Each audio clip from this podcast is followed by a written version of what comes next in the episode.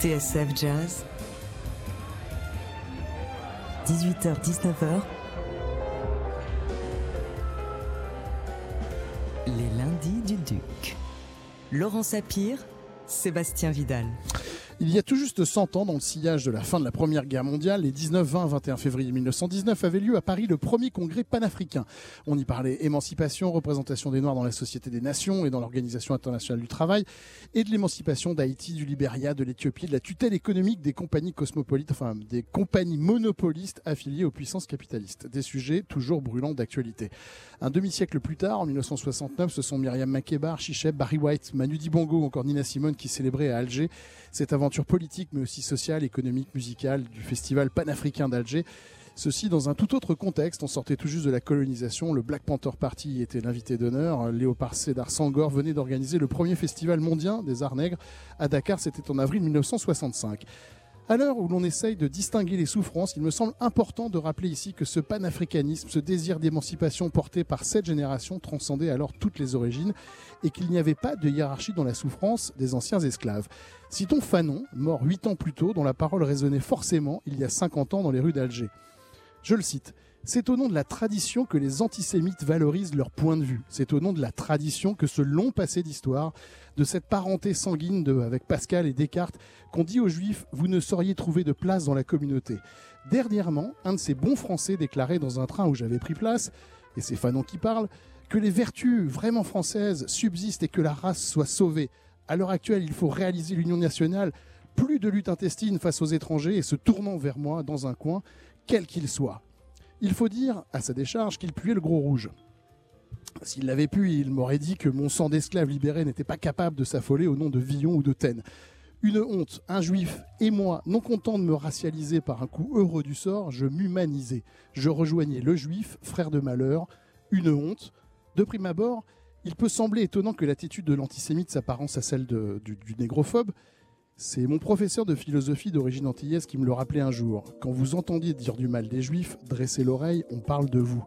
Et je pensais qu'il avait raison, universellement, entendant par là que j'étais responsable dans mon corps et dans mon âme du sort réservé à mon frère. Depuis lors, j'ai compris qu'il voulait tout simplement dire qu'un antisémite est forcément négrophobe. Pan-African Rhapsody, c'est le sommaire de ce nouveau numéro des lundis du Duc, avec comme accroche le centenaire, cette semaine, hein, du premier congrès panafricain. Que reste-t-il 100 ans après de ce fameux panafricanisme qui a tenté, au fil des décennies, de construire une communauté de destin et une unité politique africaine, y compris d'ailleurs en dehors de l'Afrique? Ne peut-on pas aussi parler d'un panafricanisme musical qui, lui, s'est davantage inscrit euh, dans les mémoires avec des artistes comme Myriam Makeba, j'en ai parlé en début d'émission, hein, en début de, papier, Fela Kuti, Bob Marley ou encore Archie Shepp au sommet de sa forme c'était en 1969. Voilà donc quelques thèmes que nous allons creuser ce soir dans cette émission avec trois invités. D'abord un historien et deux musiciens, 50 ans après. Euh, Hamza Boukari Yaraba, vous êtes euh, auteur de Africa Unit. Bonsoir, une histoire du panafricanisme en édition de La Découverte. Nous recevons également le pianiste Relema qui sera en concert le 18 avril au studio de l'Ermitage à Paris, avec dans ses bagages son dernier album, ça s'appelle Transcendance. Relema qui a toujours milité pour l'établissement d'une école panafricaine de musique supérieure en Afrique.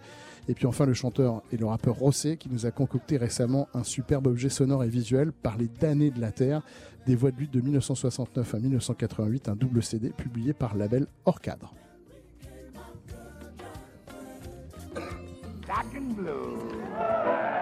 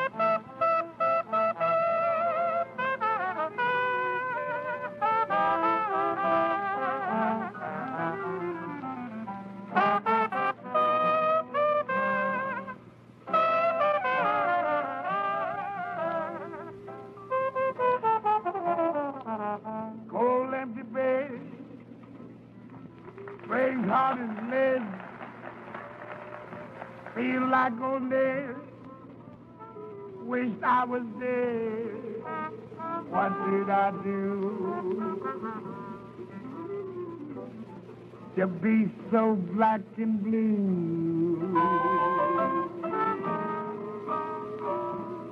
Mm, even the mouse ran from my house. They laugh at you. To scorn you too. What did I do? Bobby did he that he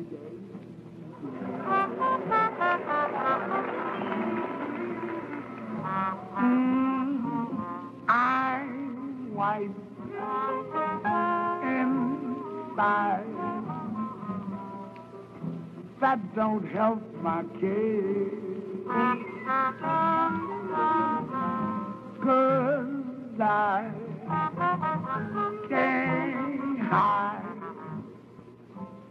what is in my face for photos of these bottles of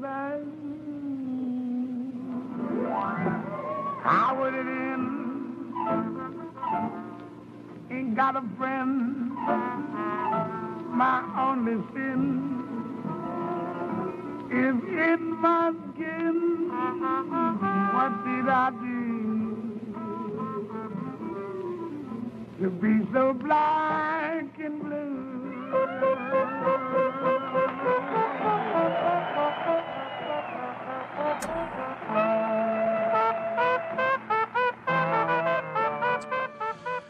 Voilà, c'était Louis Armstrong qui chantait Black and Blue, un morceau qu'il a entonné en 1956 lors d'un voyage au Ghana qu'il a dédié au futur président de ce pays, M. euh, Kwame Nkrumah, euh, pardon, je, vais y arriver, principale figure politique hein, du panafricanisme. Euh, Hamza, on a envie de poser comme question toute simple, qu'est-ce que c'est le panafricanisme hein? Le panafricanisme, c'est c'est un mouvement de, de libération qui est né dans la diaspora parmi les. Alors, il s'appelait pas africain à l'époque, mais parmi les populations déportées de ce qu'est aujourd'hui l'Afrique pendant plusieurs siècles et qui ont décidé ben, de, de se réunir à travers leur expérience commune de l'esclavage, de la déportation, du racisme et de lancer un mouvement de libération qui est apparu pour la première fois du point de vue politique en Haïti et qui s'est euh, transformé tout au long du XXe siècle en un mouvement qui a accompagné les luttes euh, anticolonialistes et les luttes contre le racisme, notamment aux États-Unis et en Afrique du Sud, et qui, au lendemain des indépendances, a repris une dernière forme qui est celle de l'unité africaine. Donc l'idée de, réaliser l'unification politique du continent africain en solidarité avec les États où euh, réside une importante diaspora africaine. C'est un peu tout ça. Ce que j'ai dit en début d'émission est juste la naissance est 1919, hein, Alors c'est le, premier congrès panafricain. Oui, alors le terme ou l'idée. J'ai vu qu'il y avait, il y avait eu d'autres euh, d'autres- d'autres euh, conférences. hein, d'autres autour- conférences. Il y a même eu un État qui a été créé avant, c'est la République d'Haïti en 1804, euh, puisqu'en fait l'enjeu c'est la question de la représentativité. Et quand l'État d'Haïti, la République noire d'Haïti, naît en 1804, c'est la première fois qu'à l'extérieur du continent africain, on a des Africains qui dirigent un État. Et donc c'est à partir de ce moment-là que le panafricanisme, on va dire, existe du point de vue des relations internationales, puisque dans le cas du Congrès panafricain de 1919, on est, euh, comment dire, dans ce champ des États qui euh, joue sur la diplomatie, sur les relations internationales. Et donc l'enjeu pour les populations africaines qui étaient sous domination coloniale était justement d'avoir des États qui parlent en leur nom. Donc le premier a été Haïti. Ensuite, on a eu le Liberia, qui est le résultat euh, de rapatriement d'esclaves afro-américains affranchis donc euh, en Afrique de l'Ouest.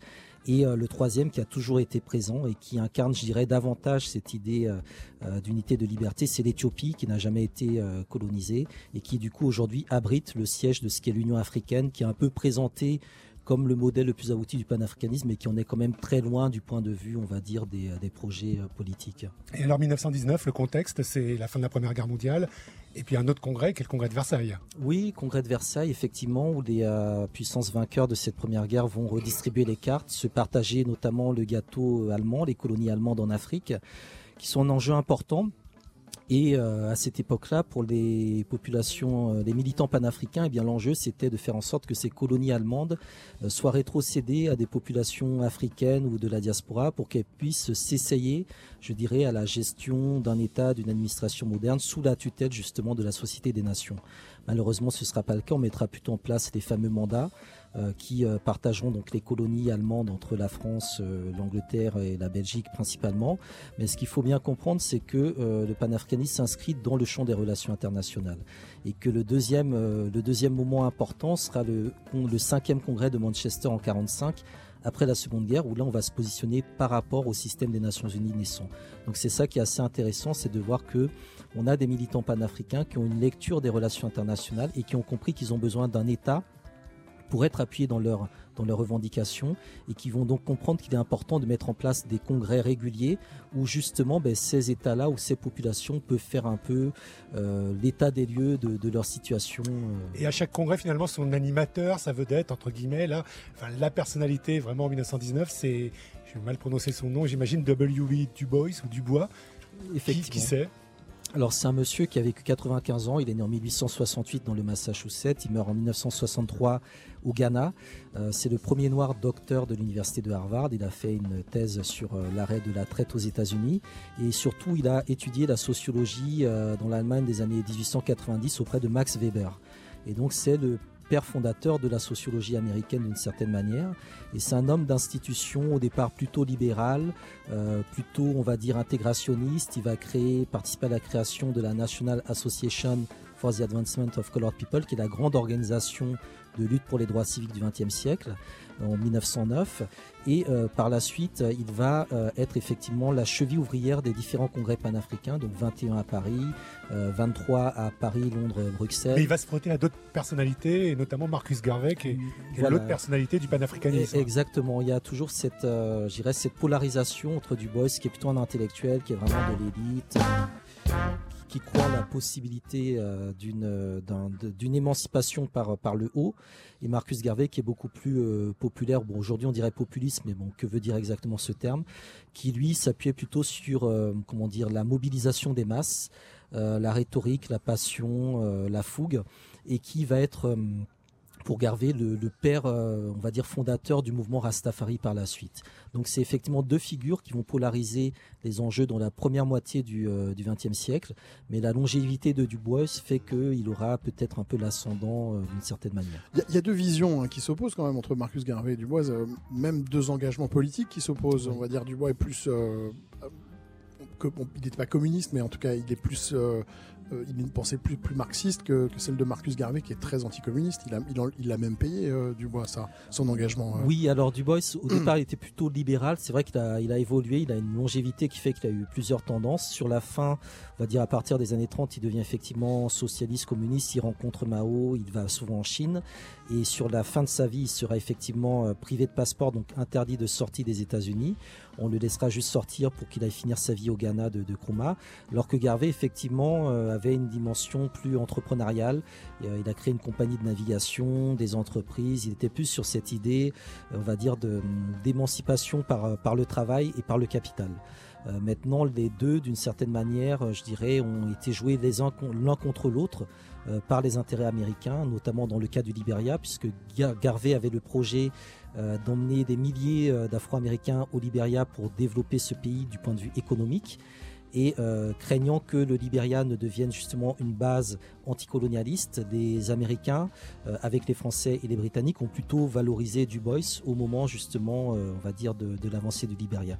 Donc il y a un jeu qui se fait entre ces deux personnages-là, puis il y a aussi une manipulation qui est faite autour d'eux, qui est assez intéressante à lire justement dans ce contexte des relations internationales. On va continuer à parler euh, de l'histoire du panafricanisme euh, sur l'antenne de TSF Jazz dans C'est un Duc et puis surtout euh, comment elle résonne dans l'histoire du jazz et dans l'histoire de la musique avec nos, invités, hein, bien sûr, mains qu'on va entendre dans un instant et Rossé, le temps d'une petite page de publicité. Et on écoutera juste après la musique d'Abdoulaye Sissé, figure incontournable de l'histoire musicale burkinabé, hein, avec les vautours. On extrait ça, cet extrait de, l'anthologie hein, de Rossé qui s'appelle Par les damnés de la terre. On écoute ça le temps d'une page de publicité. Parce qu'il n'y a pas que le jazz dans la vie, les lundis du Duc. Laurent Sapir, Sébastien Vidal.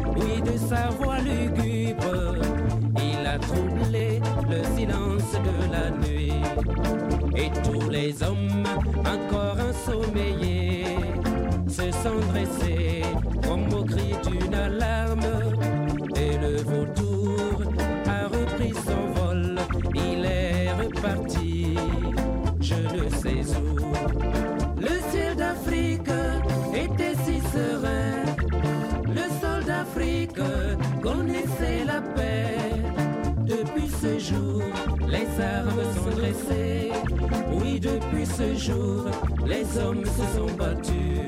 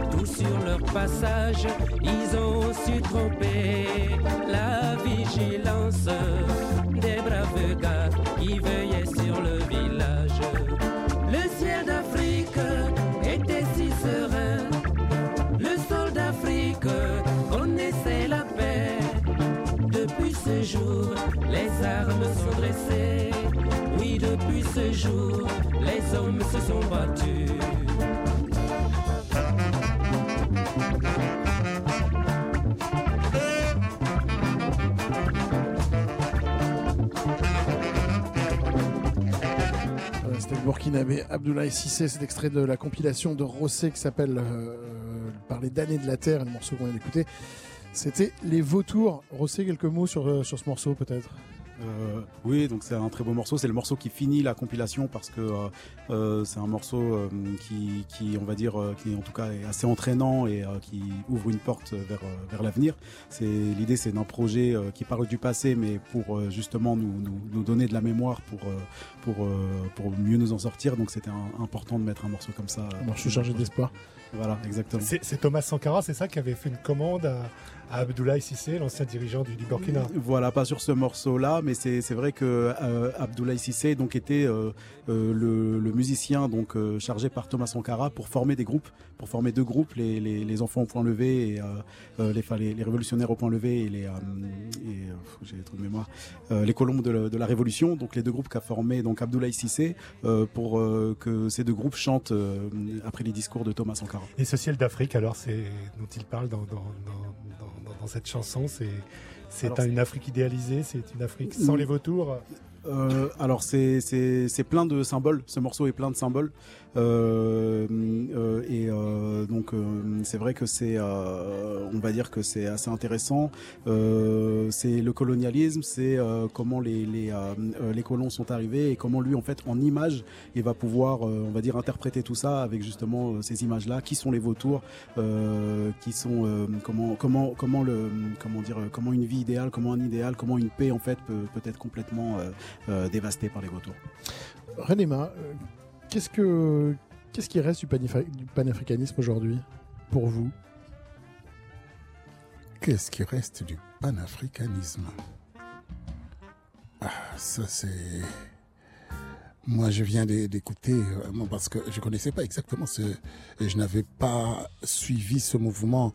C'est en écoutant, attention, euh, euh, euh, ouais, en écoutant Hamzat que brusquement j'ai vu l'ampleur de la chose. Mais on m'en fait pas vraiment parler de ça avant. Moi, je suis plus sur l'Union africaine que je suis en train de suivre avec beaucoup de passion et qui, jusqu'à présent, nous laisse un, un, goût assez amer. Voilà. Pourquoi? Pourquoi? Parce que quand on se balade à travers l'Afrique, il n'y a pas encore vraiment d'union entre eux. Il n'y a pas d'union entre chacun et dans son coin en train de commercer avec l'Occident, avec les multinationales, mais ils commercent pas vraiment avec entre eux pour construire quelque chose à l'intérieur du continent. Moi, je, voyage seulement en tant que euh, musicien, hein, mais je peux pas m'empêcher de, de sentir tous ces courants. Je me dis, mais, mais c'est quoi alors l'Union africaine? Ça sert à quoi ce mot? Si sur le terrain, ça nous, ça nous amène rien du tout. Et pourtant, il y en a eu, enfin c'est ce qu'on voit en tout cas dans, dans Par-delà par les damnés de la Terre, hein, votre anthologie, il y a eu des convergences, il y a eu une sorte de panafricanisme culturel. Qu'est-ce qui est de panafricain finalement dans, dans, votre, dans cette anthologie? Euh, C'est euh, ce qui est de panafricain dans, dans cette anthologie, on va dire, c'est euh, un espoir un projet de société, mmh. ce que ce qu'on ne voit pas aujourd'hui. Aujourd'hui, on voit on voit pas de projet de société. on, va dire, on était dans, dans une époque des non alignés, une époque des communismes, dans une époque de, de comment s'appelle de la tricontinentale. Et en fait, il y avait des, des, projets, il y avait des liens qui se créaient. Euh, il y avait, euh, on va dire, euh, des ennemis communs qui étaient le, colonialisme, qui étaient donc ces, espoirs communs qui étaient les luttes de libération des, pays qui, voulaient s'entraider les uns les autres. Et, tout ça, en fait, ça faisait des sortes d'espoirs. Moi, en fait, c'est quelque chose, je suis, je suis à la base que je ne connais pas du tout et que j'ai appris à travers ce projet. donc c'est-à-dire que c'est une histoire qu'on nous a comment dire qu'on nous a volée parce que euh, je suis, euh, comme euh, la plupart des rappeurs, enfant de ça. Et on nous a confisqué cette histoire. Ça fait, c'est-à-dire que comment, comment on vous a confisqué cette histoire? Eh ben, On vous l'a pas appris quoi? On nous l'a tout simplement pas appris. C'est-à-dire qu'aux États-Unis, les rappeurs savent que leurs aînés sont les last poets de manière générale, mm. que les last poets dans leur musique cherchaient une esthétique africaine. moi, je me suis posé cette question à partir du moment où on m'a demandé qui étaient mes aînés.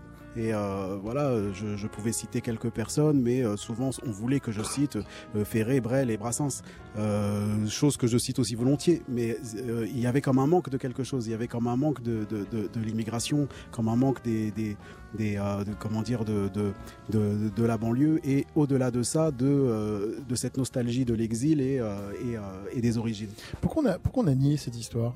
Pourquoi il a, je sais pas, en lettres, les élèves par exemple découvrent Fanon à 20 ans quand ils font de la littérature, quoi, à l'université, à l'école.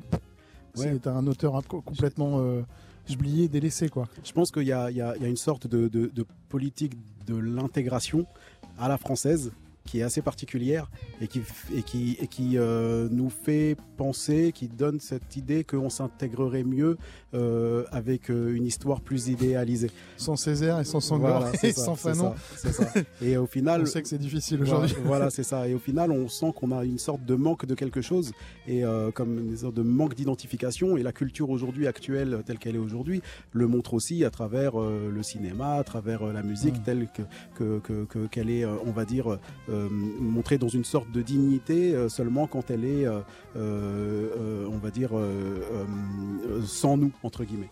J'ai l'impression, on- quand on préparait cette émission avec, euh, avec Laurent Sapir et puis euh, à, passer la journée à, regarder le sujet, on, on a l'impression de qu'en 69, il y a une espèce d'énorme, pas utopie, mais en tout cas enthousiasme, euh, un énorme espoir de, convergence des luttes.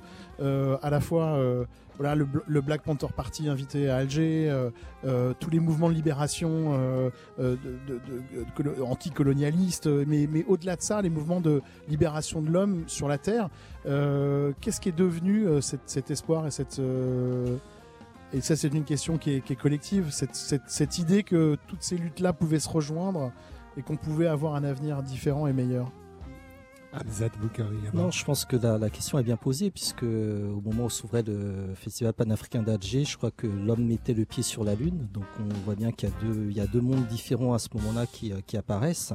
Celui où la technologie euh, se développe pour atteindre euh, des objectifs qui finalement n'ont pas forcément de répercussions sur le quotidien. Et euh, celui où justement on essaie de ramener les luttes sur du terre à terre. Et je crois que sur les 50 dernières années, euh, ce côté euh, terre à terre s'est progressivement épuisé du fait du non-renouvellement justement des grandes idées, des grandes idéologies, des grands débats, des grands enjeux. Aujourd'hui, bon, le grand enjeu, on va dire que c'est l'écologie, le climat, mais en soi, en termes, je dirais, d'impact politique, ça ne se traduit pas forcément par rapport aux enjeux de l'époque, qui étaient des enjeux de, libération, de souveraineté, de construction de modèles économiques alternatifs. Et c'est sur ça, je pense que euh, la question du, du panafricanisme est très intéressante parce qu'on sait que la dernière limite aujourd'hui de la mondialisation, c'est le continent africain. Euh, les Amériques, l'Europe, l'Asie sont beaucoup plus avancées dans la mondialisation que, que l'Afrique. Et donc la question qui se pose, c'est dans quelle mesure la mondialisation va ravager l'Afrique, descendre sur l'Afrique comme un rouleau compresseur comme elle a été partout, ou dans quelle mesure, en arrivant sur un terrain très particulier et très différent qu'est l'Afrique, la mondialisation va au contraire s'africaniser et permettre éventuellement la construction d'une alternative. Et c'est en ça que euh, les artistes, les créateurs, les musiciens ont un rôle très important parce que dans le cas du panafricanisme, et les musiciens l'ont chanté, sont bien plus avancés que les politiques, euh, sauf que précisément ben, la question de, de l'unité africaine, euh, elle doit se concevoir, je dirais, sous un angle euh, véritablement révolutionnaire, ce qui n'est pas le cas euh, de l'Union africaine. Donc, On a c'est- l'impression- on- on a l'impression aussi que ces luttes, elles se sont, je dirais pas communautarisées, mais que chacun a essayé de tirer son épingle du jeu. Qu'on était dans une, dans une aspiration qui était mondialiste, euh, d'une aspiration à, un destin commun pour, pour des gens qui étaient, qui étaient d'origine différente, mais qui partageaient en commun un espoir. Et on a l'impression que chacun est revenu à, un peu à son, à son point de départ. Relema. Moi, j'ai commencé ma carrière au Congo. hein. Et donc, j'ai vécu vraiment, à mon avis, hein, j'ai vécu vraiment deux époques culturelles. Il y a eu, comme vous avez dit, au moment des indépendances, nous tous, on était debout, on avait des, des étoiles dans, dans la tête. C'était, c'était vraiment extraordinaire. Je vais me restreindre dans à ma partie culturelle parce que je suis un agent culturel, donc je préfère parler d'abord de ce par ce biais-là. Et pas un agent double. si je peux me permettre. Non, mais c'est-à-dire, au début, on a vraiment senti la recherche de la culture. On voulait absolument amener notre culture sur la place publique, sur la table et tout. Mais malheureusement pour nous, ça coïncidait avec euh, une certaine arrivée de, entre guillemets, du business. La culture a croisé le business et il y a beaucoup de culture qui a été étouffée par le, qui a été pris en otage par le business. Et du coup, euh, Le business, le business n'est pas panafricain? euh, malheureusement, je ne dirais pas ça. Euh, mondialistes, mais pas dans le bon sens. euh, Non, non, non, vraiment, c'est quand vous dites le business n'est pas, euh, n'est pas pan- panafricain, c'est bien le cas de le dire parce que le business, l'Afrique, c'est juste un terrain où on va ramasser des trucs pour faire le business. Le business, ne se passe pas en Afrique. Les présidents qui sont en place là-bas ne s'occupent pas de créer un marché interne africain. Non. Vraiment, quand on, se balade en Afrique, passer d'un État, d'un pays à l'autre, j'ai eu à le faire dans le cadre de mon métier. C'est carrément une entreprise. Vraiment, c'est extraordinaire. J'ai fait une tournée où j'avais, euh, je devais passer, euh, c'était Togo, oh, non non, euh, Bénin, Togo, Ghana, Burkina. Mais vous savez que rien que ça, quand vous le faites, ça fait mal parce que ici on a on trouve tellement naturel. Tu rentres dans le, TGV et tu es là en train de boire ton thé et puis voup, tu, tu, tu te retrouves je ne sais pas où. Là-bas, ce n'est pas du tout ça. Nos, présidents ne s'occupent pas de mettre les, de créer un rêve africain déjà à l'intérieur des pays. Je me suis rendu compte, j'ai travaillé euh, en Côte d'Ivoire, j'ai travaillé au Burkina, j'ai travaillé au Congo. Voyager à l'intérieur déjà des pays. Les propres habitants des pays ne connaissent pas vraiment leur propre pays. Et quand vous vous êtes battu, Relema, pour ce, ce fameux projet, on en parlait au début de l'émission, ce fameux projet d'école euh, musicale euh, panafricaine, on vous a mis aussi des bâtons dans les roues? Oh, je dirais pas les bâtons dans les roues, c'est simplement que ce n'est la culture aujourd'hui. Et Quand on, on- on- on y arrive avec de l'idéalisme, ça n'intéresse personne. On veut le showbiz. Il faut que tu montres comment ça va rapporter des, des- espèces sonnantes. Si tu ne montres pas ça, ah, les gens te regardent en disant bon, écoute, toi, tu es un peu rêveur. Tu sais, pour le moment, il, faut surtout créer des emplois. Il faut faire ceci. Et, c'est ça simplement qui arrête euh, le, le truc. Hein, le, le monde entier a persuadé l'Africain que son problème est économique. Bon, donc tous les Africains se bagarrent au niveau de l'économie, mais ils oublient complètement leur culture. Euh, moi, j'ai été ch- chef de musique du Ballet national congolais.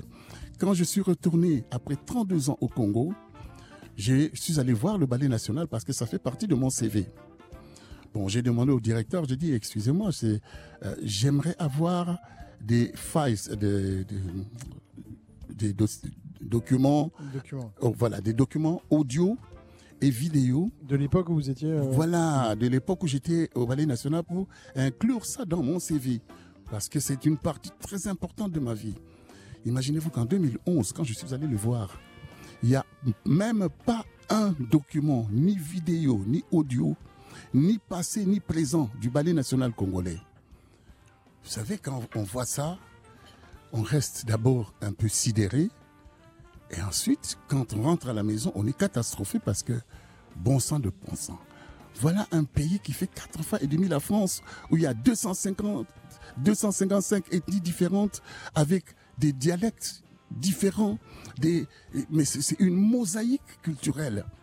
Et ce pays ne se donne même pas la peine d'avoir un seul fichier, ni audio, ni vidéo, de tout ce qu'ils ont fait depuis 74 que je suis parti.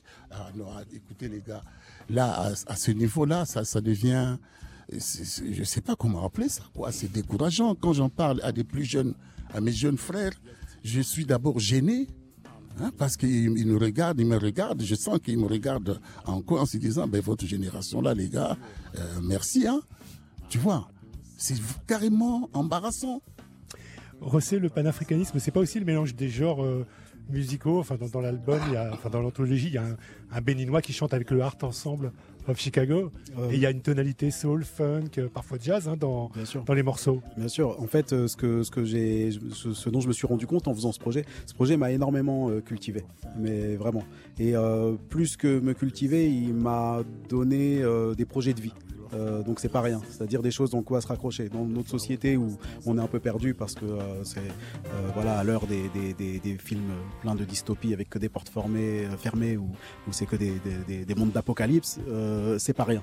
Donc ce que j'ai vu dans ce projet effectivement c'est c'est que à l'heure où tout le monde en tout cas regardait les, les, États-Unis la musique afro-américaine regardait l'Afrique et euh, ce qui est assez intéressant c'est que euh, euh, il y a une sorte de, complexe moi je le sens en tant que musicien vivant en France où la musique que je fais est validée à partir du moment où elle est validée dans les pays anglo-saxons mais ce qui est intéressant, c'est que les pays anglo-saxons vali- va- valident ce qui est validé en Afrique. Et nous, c'est à côté, c'est là en fait l'Afrique. Et donc du coup, au lieu de faire le tour comme Il y a ça, un éternel cercle. Exactement, exactement. En réalité, voilà, l'Afrique est, l'Afrique est à Paris, l'Afrique est. Donc du coup, euh, dit mais ce complexe d'infériorité, bon, je, je suis pas, je sais pas, je vais pas aller chercher d'où il vient, mais en tout cas, c'était intéressant de découvrir ça à travers un projet comme ça. Effectivement, euh, Alfred Panou, béninois avec l'Art Ensemble of Chicago. Bon, l'Art Ensemble of Chicago et accueillait, euh, euh, comment dire, Alfred Panou comme, voilà, il venait d'Afrique. Euh, pour eux, c'était important. Euh, voilà, c'est et, et alors que bon, bah en France, on le regardait comme euh, un béninois. euh, voilà, c'est donc c'est assez intéressant parce que c'est des choses qui sont encore existantes aujourd'hui. C'est-à-dire que si on regarde En même temps, la France accueillit le Art Ensemble of Chicago. et en même temps, la France accueille San Francisco. Mais c'est assez. Enfin, il y a des Au paradoxes comme moment ça. où les États-Unis les, les flinguer dans les ghettos, quoi. En fait, en fait, c'est il y a des paradoxes assez intéressants. On l'a avec Dan Bellani, donc euh, qui est qui est aussi une euh, d'origine sénégalaise, qui elle veut aller à New York et se sont mieux accueillis à New York parce qu'elle peut vivre avec son afro, etc. À l'heure où euh, les quand elle rencontre euh, Miles Davis, quand elle rencontre Elumus Monk et ces, ces artistes-là, ils disent bah nous, la France c'est Paris, c'est Saint-Germain-des-Prés, etc. Donc c'est des paradoxes assez intéressants en réalité sur lesquels réfléchir. On a l'impression que à cette époque-là, le- le- les, les luttes des uns étaient celles des autres. C'est- l'impression que j'ai aussi, et, c'est ça qui, fait du bien. C'est-à-dire que moi, ce dont je me rends compte, c'est pas une époque que j'ai vécue, et, euh, et c'est pas une, c'est une époque que j'ai pu analyser qu'à travers mon projet. Donc c'est pas non plus énorme, mais aujourd'hui, je fais des ateliers d'écriture dans, les collèges, dans les lycées, et, les élèves qui sont là sont les enfants de ça. Et, euh, quand je dis qu'il n'y a pas de projet de société, c'est que euh, il n'y a pas spécialement de lien entre eux et le professeur. Il n'y a pas de manque, il n'y a pas d'identification. Et un projet comme ça, ça les, en réalité, ça les identifie entre eux parce que le projet porte un nom qui est un clin d'œil à Franz Fanon, qui lui était martiniquais, qui allait épouser la cause algérienne. Euh, dans le- il n'y a pas dans le projet, mais j'en parle de Franklin Boukaka, qui était euh, congolais, qui a fait un morceau sur Mehdi Ben Barka, marocain. Donc en fait, c'est ces liens-là, en fait, dont je parle dans les collèges, dans les lycées, et ça fait énormément de bien, pas qu'aux élèves, mais aussi aux professeurs. Ça résonne chez les élèves? Ça, ça résonne énormément. Ça résonne énormément. On, on- on sent vraiment qu'il y a un problème, qu'il y a un manque d'identification, qu'il y a un, un manque de cette histoire qui est l'histoire. Parce que c'est même pas que l'histoire de l'Afrique, c'est l'histoire de la France. et donc Oui, en c'est fait, aussi l'histoire de la bah France, ouais, bien sûr. bah ouais, donc c'est ça en fait qu'on ressent et on ressent que, que si on, ces pièces-là du puzzle ne sont pas là, euh, il y aura toujours des problèmes. C'est pour ça que vous dites que le présent se débrouille mieux lorsqu'il a de la mémoire. Ouais, ouais, il y a, il y a- il y a de ça. Hamza Bou- euh, Boukari, euh, qu'est-ce qui peut expliquer l'échec de, de ce pas d'africanisme? Je, je dirais pas On l'a dit, euh, l'arrivée du business, euh, le, le- Oui, oui, bah, euh, je, je pense que c'est. Il y, a- il y a plusieurs éléments qui peuvent l'expliquer. D'une part, il faut quand même pas oublier que la plupart des dirigeants qui avaient ce projet-là ont été éliminés physiquement. Euh, on est dans des années euh, d'adversité. Patrice Lumumba au niveau du Congo, je pense que s'il était resté plus longtemps, c'est pas en Belgique qu'on aurait la quasi-totalité de l'art et des, des éléments culturels congolais, par exemple. Sankara Puisque Sankara également au niveau du Burkina Faso, qui ont très peu de temps à montrer ce qu'était une politique socialiste et révolutionnaire panafricaine. Bref, il y, a- il y a un certain nombre de figures qui ont été éliminées, souvent jeunes. Donc on a une coupure générationnelle. Puis surtout en face, on a des forces qui étaient très puissantes qui ont su jouer sur les, les divisions, puisqu'il y a bien évidemment des fautes qui nous incombent aussi. Mais aujourd'hui, je pense qu'il y a encore des possibilités de, de reconquête euh, au niveau du panafricanisme. Il y a encore des terrains à gagner, des champs à gagner, des opportunités qui apparaissent, des lignes qui sont en train de bouger. Par exemple Ben, par exemple, euh, je regarde par exemple ce qui se passe euh, au niveau de, de la Corne de l'Afrique, qui a souvent été une zone très chrysogène. Aujourd'hui, on voit qu'au niveau de l'Éthiopie, il y a un Premier ministre qui est très ambitieux, qui est très intéressant, qui s'appuie sur des éléments culturels, c'est-à-dire que l'Éthiopie n'a pas été colonisée. Donc c'est un pays qui ne s'est pas posé la question de la décolonisation, qui est dans sa propre langue, dans sa propre culture, sa propre musique. Le jazz éthiopien a une dimension politique très intéressante. Donc ce sont des pays qui s'inscrivent, je dirais, dans leur, dans leur paradigme, comme on dit. Donc plus on aura des capacités, des potentialités à se réinscrire justement dans l'élément culturel, au-delà de l'élément économique, puis on y arrivera. Et la culture est un élément de puissance du continent africain. Maintenant, la dimension économique est- reste problématique, donc il faut arriver à la résoudre d'une manière ou d'une autre, en sachant que euh, le continent africain ne pourra jamais produire autant d'emplois qu'il en a besoin par rapport à sa démographie, et que c'est donc en s'attaquant précisément à la question de la redistribution des richesses, et le continent africain est immensément riche, qu'on arrivera à s'en sortir. Ça vous rend, euh, Relema, ça vous rend plus optimiste ce que vient de dire euh, Ah, Hamzat Boukari Abara? Je ne suis pas du tout pessimiste. hein. Ah non, non, non, non, non, non, non. J'ai posé un état de lieu, mais je ne suis pas du tout pessimiste parce que comme je bouge beaucoup et que je suis encore actif, je croise des générations qui sont en train de changer. Donc, je vois le changement en marche. Mais malheureusement, c'est un changement qui est vraiment. Tu sens que les mecs, ils y vont, ils y vont à la rame, quoi. C'est, euh, il faut, il faut batailler pour pouvoir faire le changement. C'est ça simplement que je trouve dommage. Mais le changement est là. hein. Vous disiez quelque chose d'intéressant, j'ai peur de ne pas avoir compris. Ils vous en veulent, les, les jeunes générations? Non, pas- Quand je dis à vous, je parle bien à, à votre génération. hein. Je parle Non, pas, euh, pas de vous, en- évidemment, pas Aurélie Lema, bien sûr. pas en vouloir, mais ils ne peuvent s'empêcher de d'être désolés de, de l'attitude des générations qui, euh, vous savez, tous- ces tous ces dirigeants qui sont au pouvoir aujourd'hui, quand on regarde, ils sont d'une certaine génération. Ils ont des analyses qui, qui datent par rapport au monde d'aujourd'hui.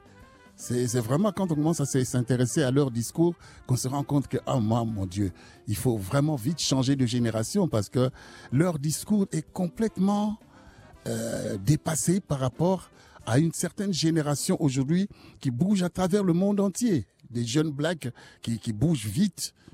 Et donc, moi, je, suis plein d'espoir parce que je sais que le monde, ne, la planète Terre n'avance pas à reculons. Non, non, c'est- c'est- c'est- elle continue d'avancer. Voilà. Merci beaucoup, euh. Merci, euh, Hamza Boukari euh, Yabara. Votre livre s'appelle Africa Unite, euh, une histoire du panafricanisme. C'est paru à la découverte. On le conseille évidemment euh, à tous nos auditeurs.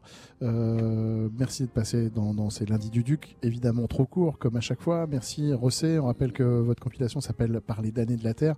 Voix des luttes 1969-1988. Vous revenez évidemment quand vous voulez à l'antenne de la radio. Et c'est pareil pour vous, Relema. Vous le savez, vous êtes chez vous. Notre radio étant, a été fondée donc par Jean-François Bizot, qui était de vos amis. Et, euh, et vous êtes toujours évidemment euh, le bienvenu ici avec votre dernier livre, euh, votre dernier livre, votre dernier disque s'appelle Transcendance. C'est pareil chez One Drop, l'autre distribution. Et concert le 18 mars. et concert le 18, le 18 avril au studio de 18 avril. l'Ermitage pour la sortie du, du disque. Juste un mot, il y a quand même une grosse réussite musicale. il y a quand même une grosse réussite dans le panafricanisme, c'est la musique. De Myriam Makeba en passant par Bob Marley ou Fela Kuti. il y a quand même quelques artistes qui ont voilà, euh, réussi à, à- à créer justement cette Africa Unite. On va euh, écouter, euh, je sais même pas. Oui, Relema. dans Congo Rhapsody, ce sera juste après une petite page de pub. Merci beaucoup. Parce qu'il n'y a pas que le jazz dans la vie, les lundis du Duc. Laurent Sapir, Sébastien Vidal.